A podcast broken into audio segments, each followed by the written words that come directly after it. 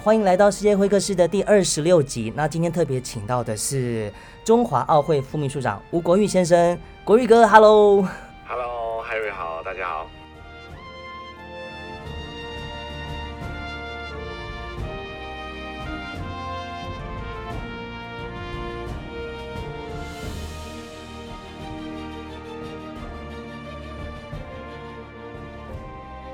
上次国玉哥来到节目当中，在上一集哈，帮我们开箱了选手村，也帮我们开箱了媒体村，然后也讲了很多很多在奥运期间哈，不管是呃随队的这样的角度，还有日本当地主办方的角度呢，怎么样在防疫的这件事情上面做了很多的努力。今天我们来特别聊聊有关于 干爹的这件事情哈。上一集你有特别聊到，就是其中的一位干爹就是阿里巴巴哈。那除了阿里巴巴之外，还有还有哪些干爹是特别可以，那就是举出来让我们一起好好聊一聊的。好，因为其实呃，这个因为国际奥会他们在办奥运的这件事情上已经有一百多年的时间，所以其实呢，呃，对于呃 sponsor 的这一件事情也算是累积了非常多的经验啊。毕竟这也是一个产业链啊，就是说办运动赛会，像二零一七年台北市有办过世那个世界大学运动会嘛，哦，那么在呃国际奥会的 sponsorship 主要呢，其实大概分成三个部分哦。那最高的部分呢，就是 IOC，就是国际奥会啊，他们自己的这个 global partner 哦，这个全球伙伴。那每次大概都是呃以四年为一个周期。来签这个 global partner 啊，那目前我记得是十三家还是十四家，我有点忘记。那么他们的权利呢，就是呃可以涵盖全球，然后呃可以运用的资源，呃这个行销资源也最丰富。那像有哪些嘞？像是 Visa 啊，那个信用卡的这个 Visa 的这个系统。然后呢，像呃这个呃 Toyota 就是汽车，那么 Panasonic。然后像是可口可乐，甚至呢，在可口可乐的部分呢，他们在牛奶的部分啊，奶制品的部分跟蒙牛合作，所以变成可口可乐加蒙牛。那么在 Global Partner 的部分呢，他们的这个赞助金就会直接投入到国际奥会，那他们呢都可以使用五环这个 logo。所以在呃，像是在台湾，我们最近也有看到像 Toyota。有一些电视广告或 Visa 有一些网络广告都有出来哦，就是他们直接变，就是有把 V 他们自己的 logo 跟国际奥会 logo 放在一起。那这个呢叫 global 呃 global partner 啊。那么其次呢，像各个主办赛会的城市啊，像刚结束的是东京奥运嘛，那接下来呢是巴黎，所以在每一座城市在举办呃奥运会的时候，这座城市也会拉这个。sponsorship，那这个 sponsorship 呢，签的范围就是它能运用的 logo 就是赛会的 logo，它不能够纯使用五环。可是呢，使用五环的这个 global partner，它也可以使用呃这个呃呃那个各个赛会的 logo，所以其实它有一个位阶上的差别。那么再来呢，这第三个 level 的时候呢，就是呃各个国家队的 sponsor，像是这一次当然就是所谓的中华队啦，中华队的那个 sponsor。那各个呃 NOC 就是各个国家奥会的 sponsor 呢，它能够使用的就只有自己国家队的 logo，它就不能够使用那个呃像像这次 Tokyo 2020这个千鸟纹的这个 logo，或者是纯环的 logo。但是当然，金额的部分呢，就会由各个呃不赛会自己去定定，或者是由各个国家队自己来定定，所以他们的应用范围是有落差的。那么在当然在台湾的话，像是台皮，像是呃这次的服装呃胜利，呃都是呃那个中华队的主要赞助商之一，还有包含这个呃欧姆龙地周波治疗器啊。还有包含了 New 呃 New Skin 也都是那个中华队的主要赞助商。那在呃东京这边的赞助商呢，他因为办一个赛会啊，他的赞助商我记得有四四十几家到六十家之间啊，就是看有多少的那个，而且呢，大部分就会是银行或者是地产商就会来投。全球加起来吗？全球？呃，通常在赛会的那一件事情的时候呢，都会是那个国家的赞助商，境内的企业为主吧，会以那个国家的境内的企业为主。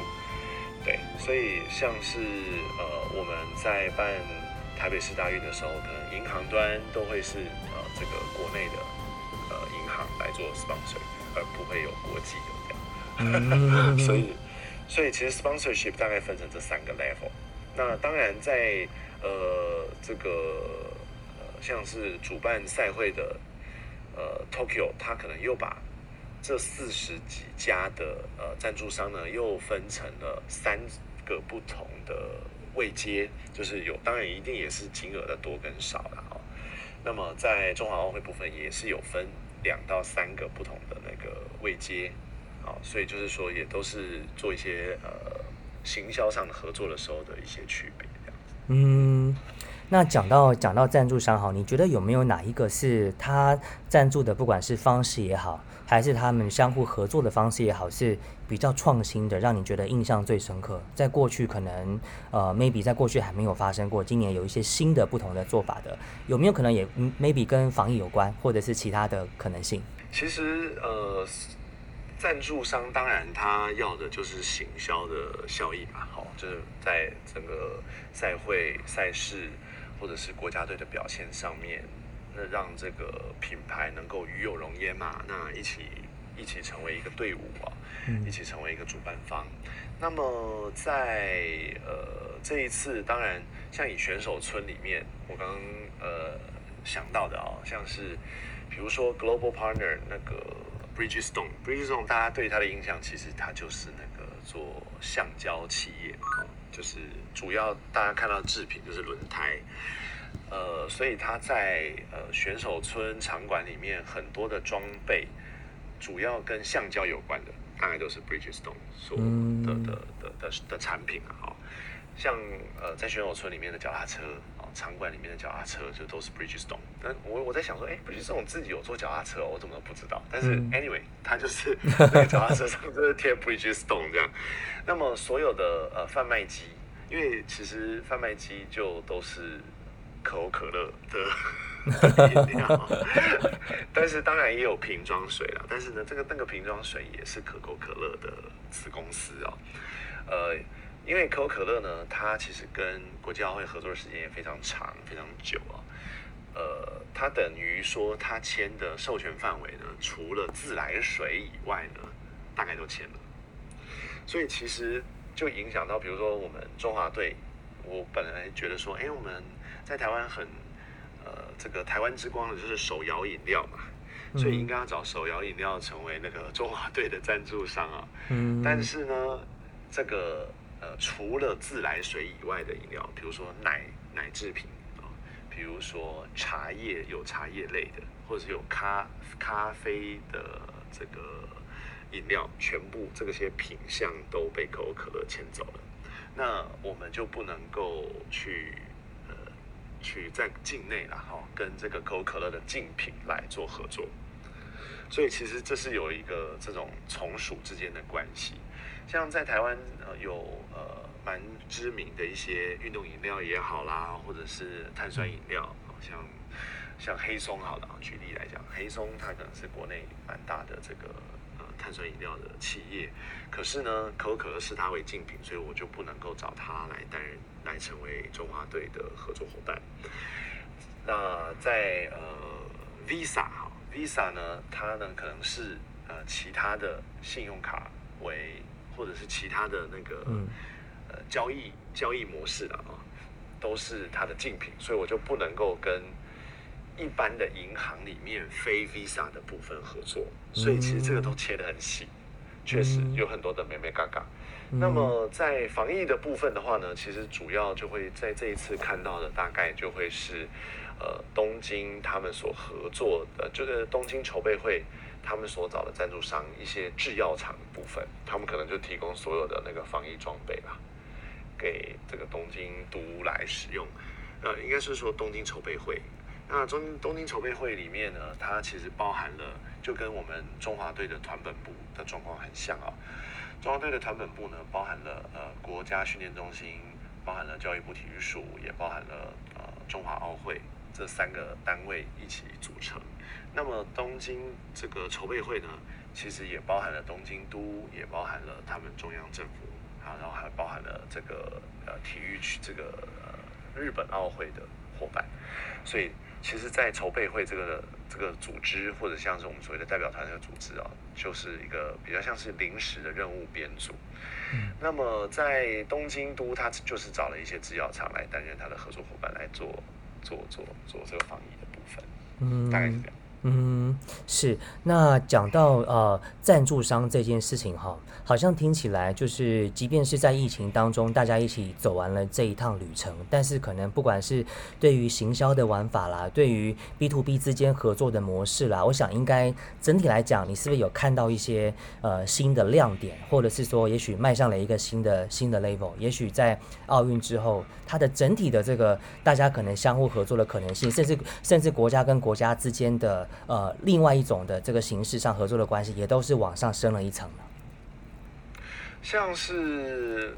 我觉得比较，因为因为这个 global 的 partner 啊，其实就是国际奥会的 global partner 呢，都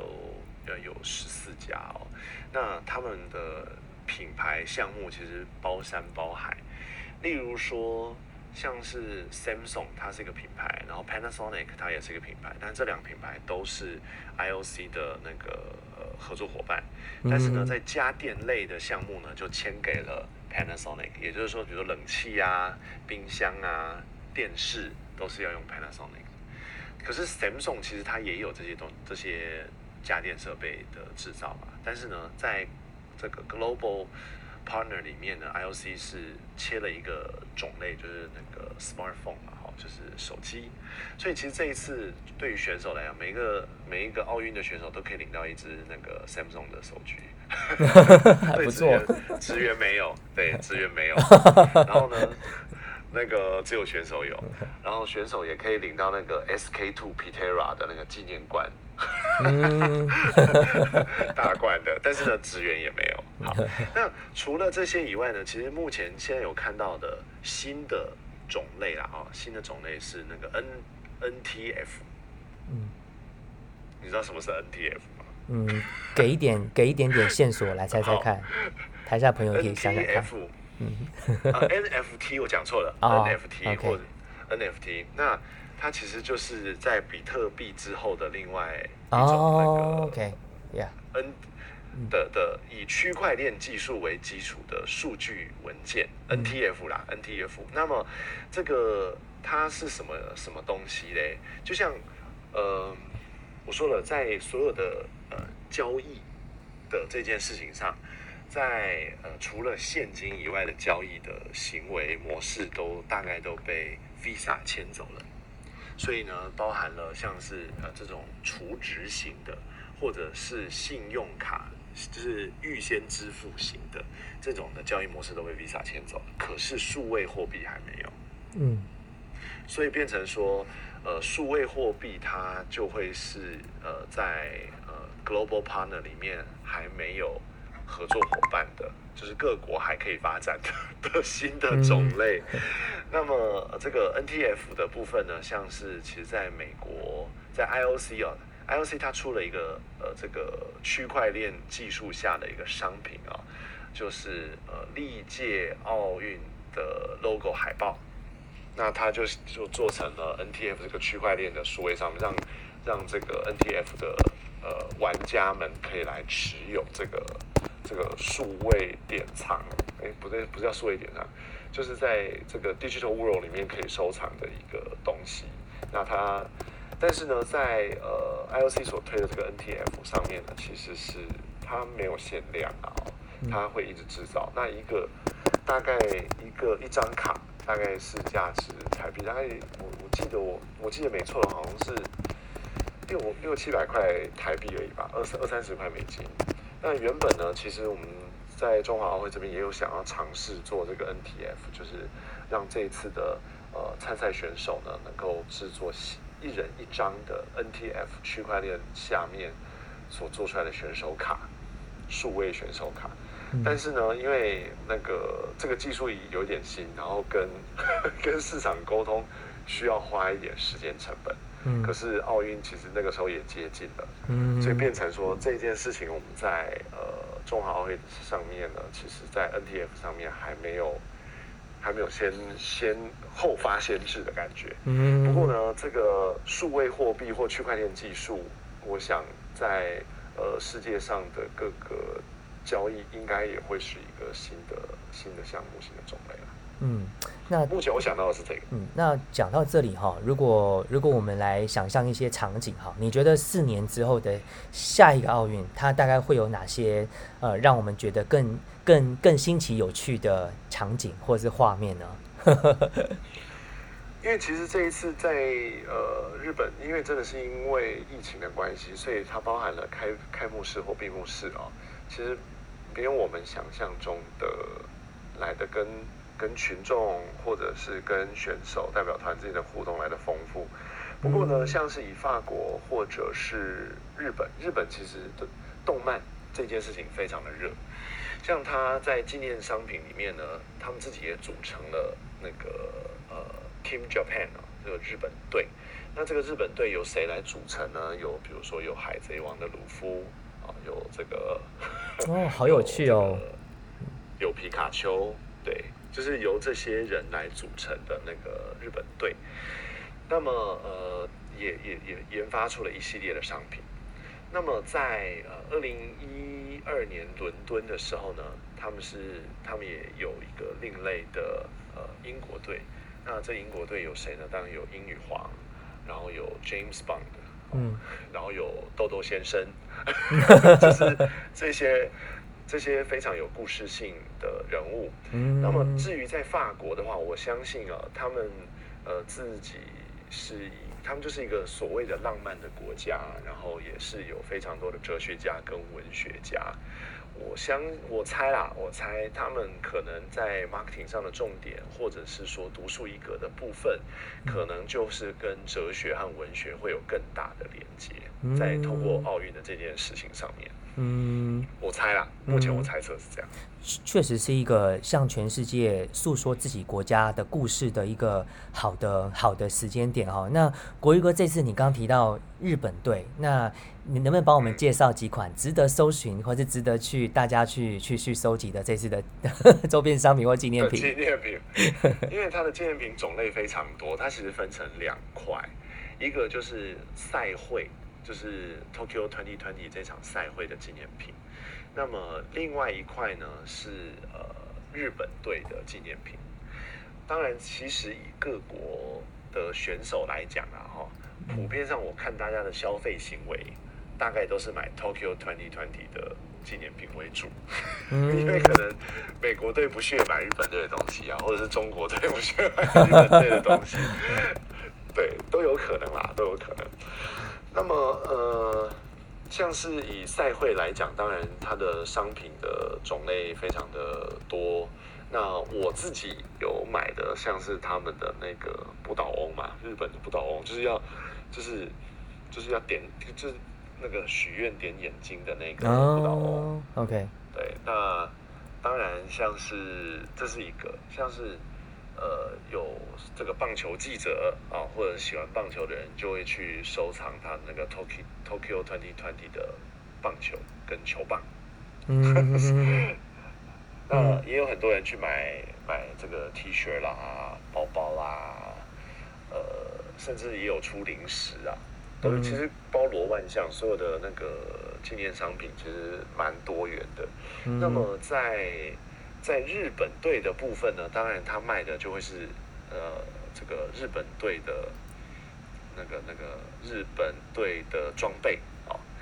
像日本队的装备呢，有这个呃，当然他们全套身上的运动用品，包含到了鞋子都有做试售。然后呢，在当然像杯子啊、钥匙圈啊这些就就就不意外了哈，不意外有这些钥匙圈什么的。嗯我自己觉得呢，蛮值得收藏的东西呢，在东京 Tokyo Twenty 的部分呢，是一个是它的迷你火炬，就是嗯那大概大概概二十公分高而已，所以其实它就是一个很好的摆饰。哦，所以我有有买一个那个迷你火炬啊，跟我刚讲的那个日本的不。嗯，然后呢，这是这是指这个赛会的部分。那当然，他们为了要呼应一九六四年，他们也曾经办了东京奥运，所以也有出这个一九六四这个呃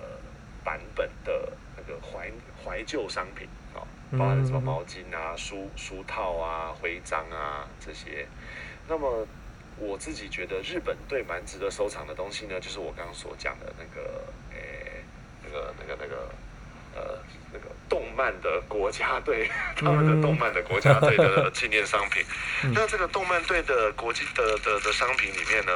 我刚刚所提到的哈，包含了有这个孙悟空哦，就七龙珠了哈。嗯。七龙珠，然后那个火影忍者，呃，月亮仙子，原子小金刚，嗯然后呃那个海贼王，对，大概。就是这些，他们就是所谓的 Team Japan 这样子哦。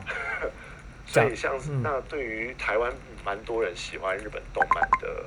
呃朋友们呢，就可能这个商品就是你买一个，它就同时有这么多个人物角色在同一个杯子上或同一个钥匙圈上面。嗯，对。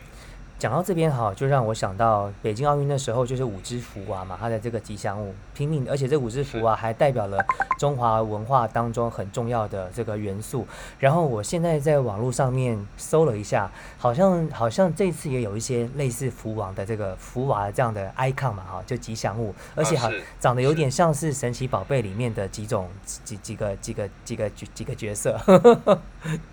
这个部分体这样子。对，然后这次的他这呃他这次的那个吉祥物呢，叫做呃有点难念，叫米莱托瓦，呃呃未来希望君，就是未来与希望这样的意思。而且是不是还有分一个男生跟一个女生？哦，他这次呢分成的其实一个是奥运，另一个叫做帕运。Paralympic 就是粉红色，就是所谓的女生的这哦，Somati，Somati 是不是叫 Somati？可能，哎，我有点忘记他叫什么名字，因为我完全没有注意他。因为在呃呃，再过两个星期哦，就是 Paralympic 要举办，哦，就是呃所谓的残障运残障奥运啦，哈，俗称残障奥运的这个 Paralympic 运动会。那也是在东京举办，当然它的关注度确实可能热度上会没有像奥运来的这么高，但是呢，我觉得在呃 Paralympic 运动的时候呢，运动员的那个奋战精神啊，还是一样，同样都是值得我们支持与肯定的。那在台湾的部分呢，也会由这个呃中华民国残障运动总会啊这边他们会组这个 Paralympic 的团队呢。呃，出发去东京，那他们应该还没有，他们还没出发了哦。嗯，那也希望大家可以帮他们加油，在艾尔达也可以看到他们的转播。嗯，是，嗯，我我所以你刚刚讲的那个粉红色的那个吉祥物就是 Paralympic 的吉祥物。对我我我这边也跟大家分享一下，我现在 Google 到这个资讯，他说呢，呃，这两个娃娃是史上第一。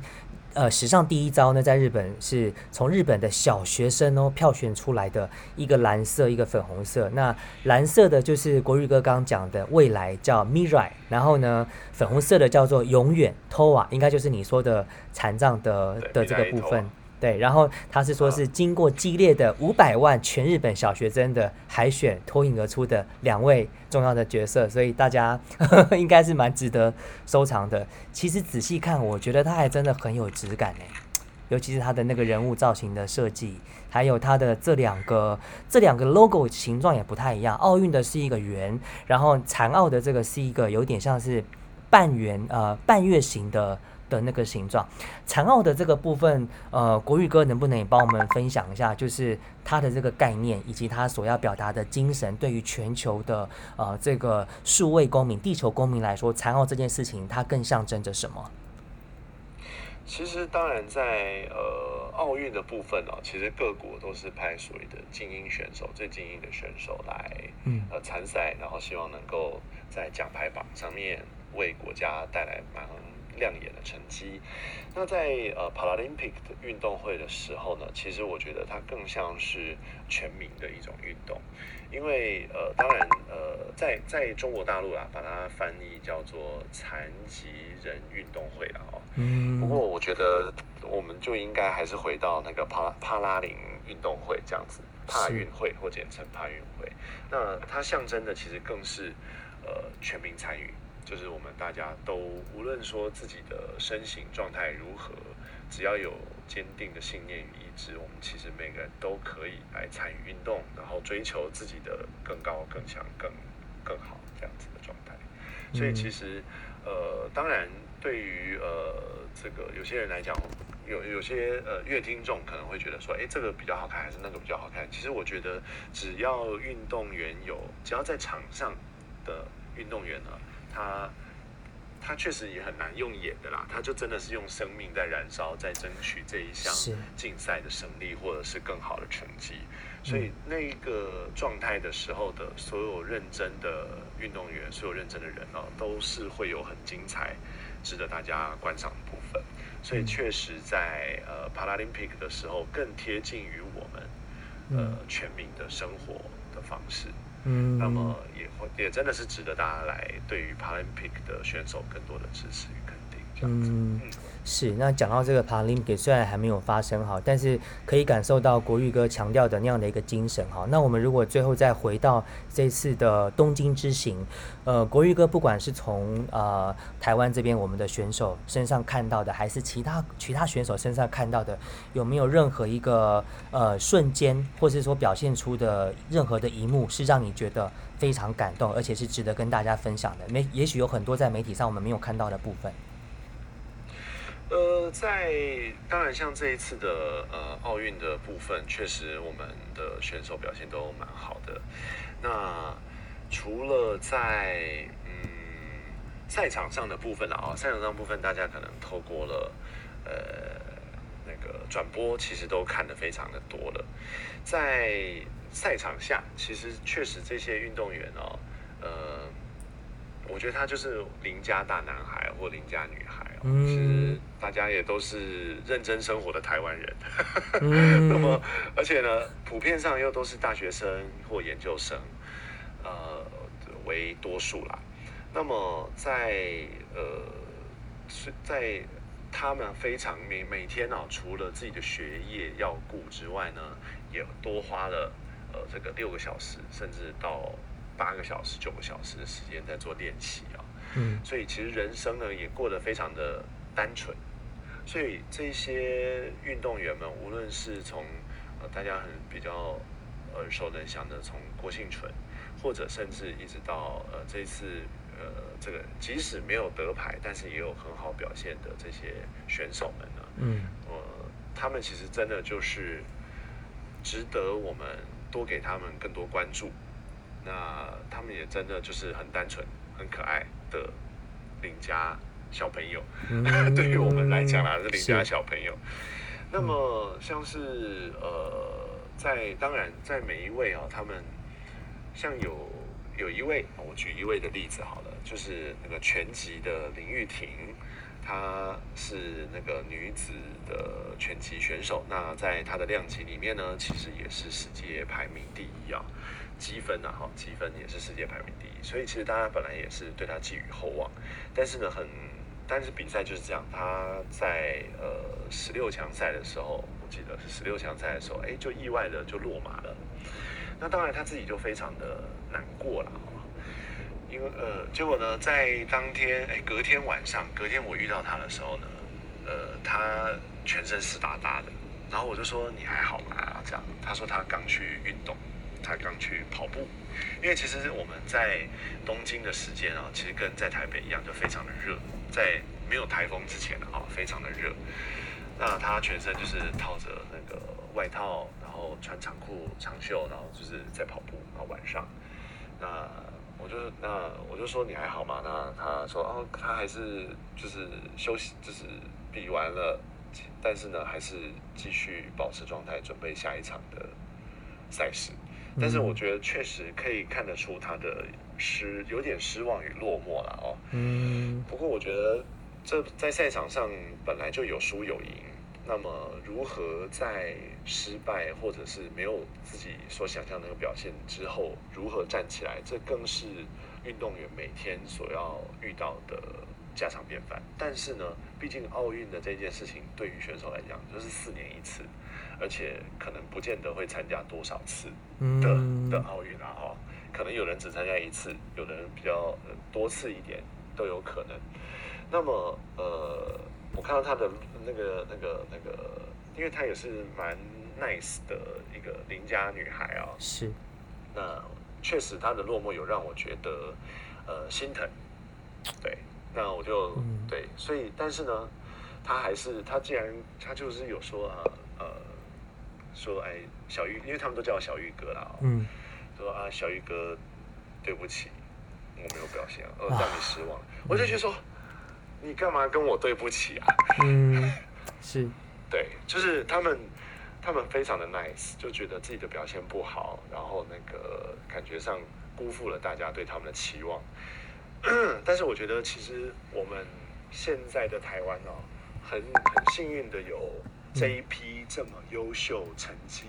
同时又拥有武德的这个年轻运动员，真的是值得我们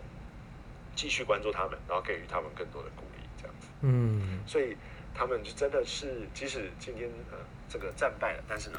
隔天就又重拾心情啊，这个继续开始训练。我觉得这个跟我们跟我们其他人可能啊，今天失业了啊，算了啊，这个阿姨我不想努力了，这样 真的是 的心情是不一样的。对，所以其实呃。确实，除了德牌选手们值得关注之外，其实只要能够成为国家队的成员的所有的选手哦，我们都应该要给予他们更多的支持跟肯定。嗯，奖牌不代表一切啦，他的人生的生活方式，他累积起来的生活的故事，才真的是值得我们更细细品尝的。嗯，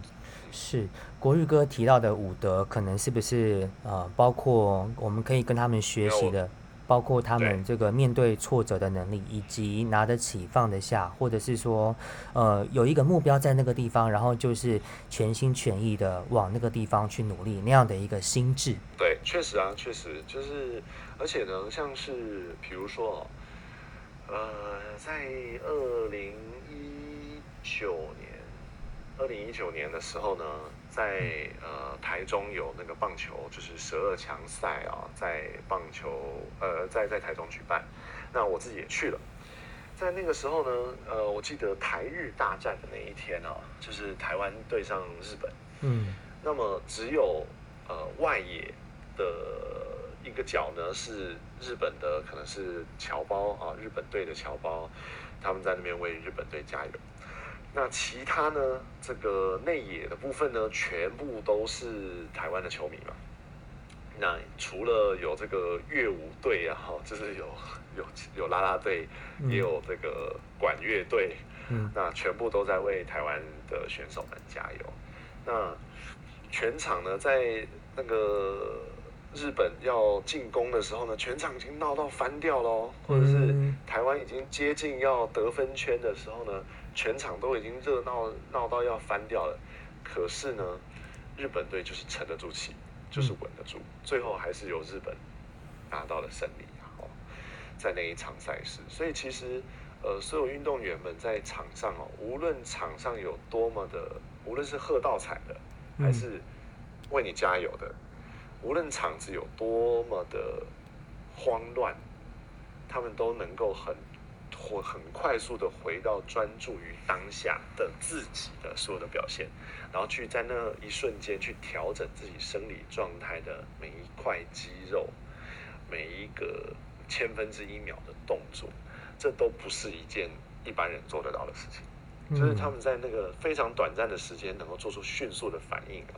嗯，当然这是这个要长时间的累积跟训练啊。那也有我我觉得也有天赋在。不过呢，他们能够在很短的时间内，对于自己有非常高的自律，然后自制，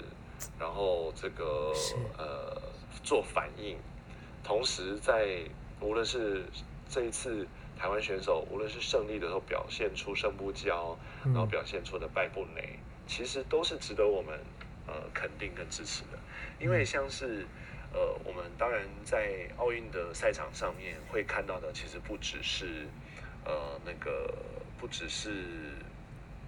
奖牌啊，不只是他得的成绩怎么样哦，嗯，其实，在奥运场上有非常多的故事会发生。那这个故事里面呢，像是呃。有有的媒体就会报道说啊，这个哪一位选手啊骂脏话啦，嗯，对啊，对啊，那哪一位选手什么那个乱搞啊，什么之类的，或者是赞助商有问题啊什么的，嗯，其实我觉得这些都是，这些确实都是值得被值值值得被说出来的故事了哈。那么在呃，在整个。呃，胜不骄败不馁的部分，我就真的觉得我们台湾的所有的这六十八位选手都表现得非常的好，那也非常的杰出，所以在国际上面，不只是呃成绩武德的这一块呢，我觉得我们所有的台湾人，无论自己是不是一四五零啊，都应该向我们的运动员学习。